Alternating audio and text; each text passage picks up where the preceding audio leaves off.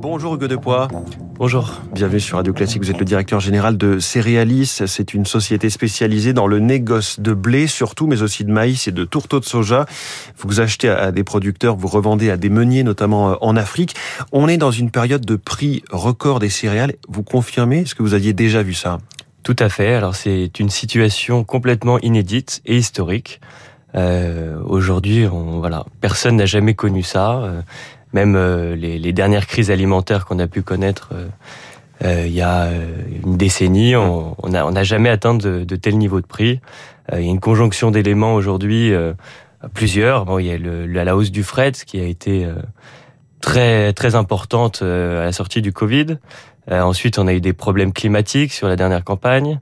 ensuite, on a eu la guerre en Ukraine qui a qui a voilà qui a fait exploser les marchés et aujourd'hui ça continue parce qu'on a des des problèmes climatiques un peu partout dans le monde et euh, en Europe, aux États-Unis, en Inde et les marchés euh, s'affolent un petit peu. Pour qu'on situe bien les choses, quel est le cours que vous diriez comme normal, le niveau de, de prix du blé euh, et aujourd'hui où en est-on? Si vous voulez, euh, il y a deux ans, on était autour de 250 euros la tonne rendue dans les ports africains.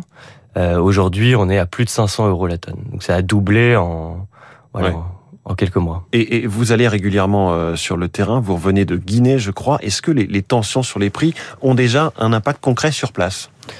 Alors sur place, oui. Alors euh, euh, en fait, si vous voulez, le, le, le, prix du pain est réglementé en Afrique, euh, notamment en Guinée. Donc euh, aujourd'hui, ceux qui souffrent, ce sont les industriels, ceux qui écrasent le blé pour en faire de la farine, parce qu'ils achètent le prix euh, du blé très cher, mais peuvent pas répercuter sur le prix de la farine. Donc ce sont eux qui souffrent.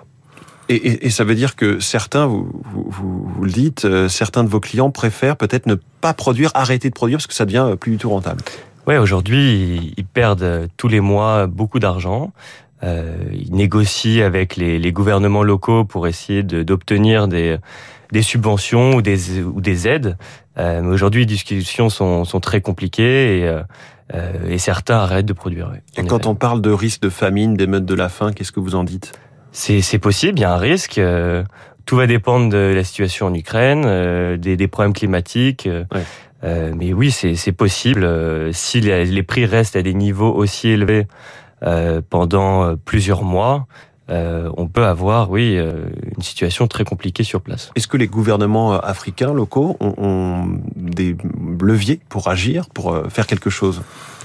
Il y a toujours ce, des, des, systèmes de subvention, mais est-ce qu'ils en ont les moyens? Voilà, c'est c'est difficile à dire. Ils ont baissé pas mal de taxes en local.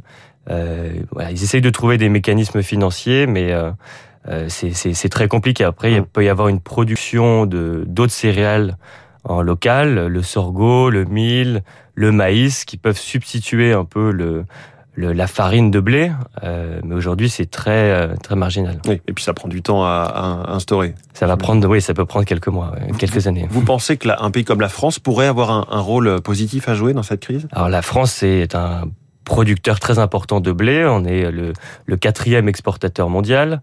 Euh, on est euh, malmené en, en, Afrique en ce moment. On a voilà la, la, la Russie euh, étend son influence sur tout le territoire africain. Et euh, il serait peut-être opportun de trouver des, des mécanismes financiers euh, voilà pour pour aider aider ces pays africains à importer du blé français. Oui. Euh, on parle évidemment de l'Inde, c'est le dernier épisode qui a fait flamber euh, les cours euh, avec son blocage des exportations. Est-ce que c'est tenable pour elle et vis-à-vis -vis de ses clients euh, habituels? Pour, euh, Aujourd'hui, pour... elle est très critiquée et autour d'elle, on dit que ça va lui porter préjudice. Peut-être, oui. Après, l'Inde est un pays de plusieurs centaines de millions d'habitants. Ils ont besoin aussi de contrôler l'inflation sur place. Euh, donc oui, elle a été critiquée. Ils sont un peu revenus en arrière euh, en disant bon, on va quand même euh, honorer nos contrats avec l'Égypte, avec d'autres pays. Euh, on va peut-être essayer de trouver des solutions pour euh, pouvoir livrer le maximum de gens. Mais c'est un pays qui était euh, très peu exportateur ces dernières années. En fait, ils ont eu une très très bonne récolte l'année dernière et ils avaient un surplus de production exportable. mais s'ils ont là, ils ont connu une vague de chaleur très importante avec des températures parfois proches de 50 degrés.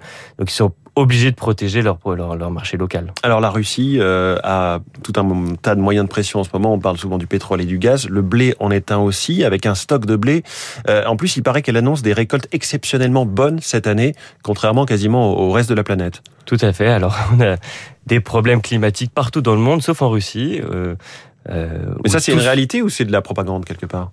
Bon, euh, non, enfin, le, les, les, chiffres officiels euh, russes, euh, bon, on peut, en douter. Bon, après, il y a des organismes américains, qui est notamment l'USDA, et qui publient des chiffres tous les mois et qui aujourd'hui publient des chiffres records pour la prochaine récolte en Russie. Le rôle de la Chine dans toute cette crise des matières premières agricoles en ce moment, est-ce qu'elle importe beaucoup de plus en plus? Alors là, oui, la Chine depuis depuis deux ans euh, stockent énormément. Euh, ils sont passés, voilà, en, en 2020 de 5 millions d'importations à 10 millions en 2021. Ouais. Donc, euh, bon, je veux pas polémiquer, mais on peut se poser la question de savoir s'ils n'étaient pas euh, au courant qu'une guerre pouvait avoir lieu. Et, et bon, en tout cas, ils ont, ils ont énormément stocké pendant cette période. Et, ouais ils ont un rôle forcément à jouer parce qu'ils sont, ils sont, sont, des très gros acheteurs. Si on revient à la France, quand on, euh, quand on voit que le prix des pâtes dans les supermarchés a déjà pris autour d'une vingtaine de pourcents, on est encore loin de ce qui va nous arriver, selon vous? Vous voyez vraiment l'amont, donc euh, vous vous rendez compte? Euh, bon, en France, on est quand même très protégé. Le prix du pain, euh, enfin le coût, le coût du blé sur le prix du pain est très, voilà, représente peut-être 10 ou 15 euh, donc euh, aujourd'hui, moi, je, je, suis pas inquiet sur le prix du pain. Sur le prix des pâtes, tout va dépendre de la prochaine récolte. La, la dernière récolte a été euh, catastrophique. Euh, au Canada aussi, qui est le plus gros exportateur mondial, a une très très faible récolte. Donc ça va dépendre vraiment des, des conditions climatiques. Hmm. Que dites-vous des risques de spéculation sur ce genre de marché? On parle d'alimentation. Euh, certains pourraient même euh, faire des critiques, sans doute infondées, mais, mais vous concernant, imaginant que vous profitez de la situation, comment vous, vous qui êtes au cœur des marchés, comment vous, vous analysez tout ça, cette risque de spéculation?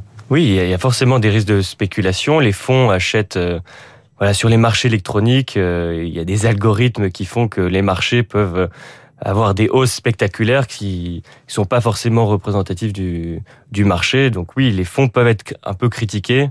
Euh, bon, c'est. Ils ont aussi leur rôle. De... Ils ont aussi un rôle important parce qu'ils apportent de la liquidité sur les marchés. Donc euh, voilà, quand les agriculteurs veulent euh, vendre aussi, euh, voilà, c'est avec cette liquidité, ils ont la possibilité de pouvoir le vendre facilement. Hugo Depoix, directeur général de Céréalis. Merci beaucoup.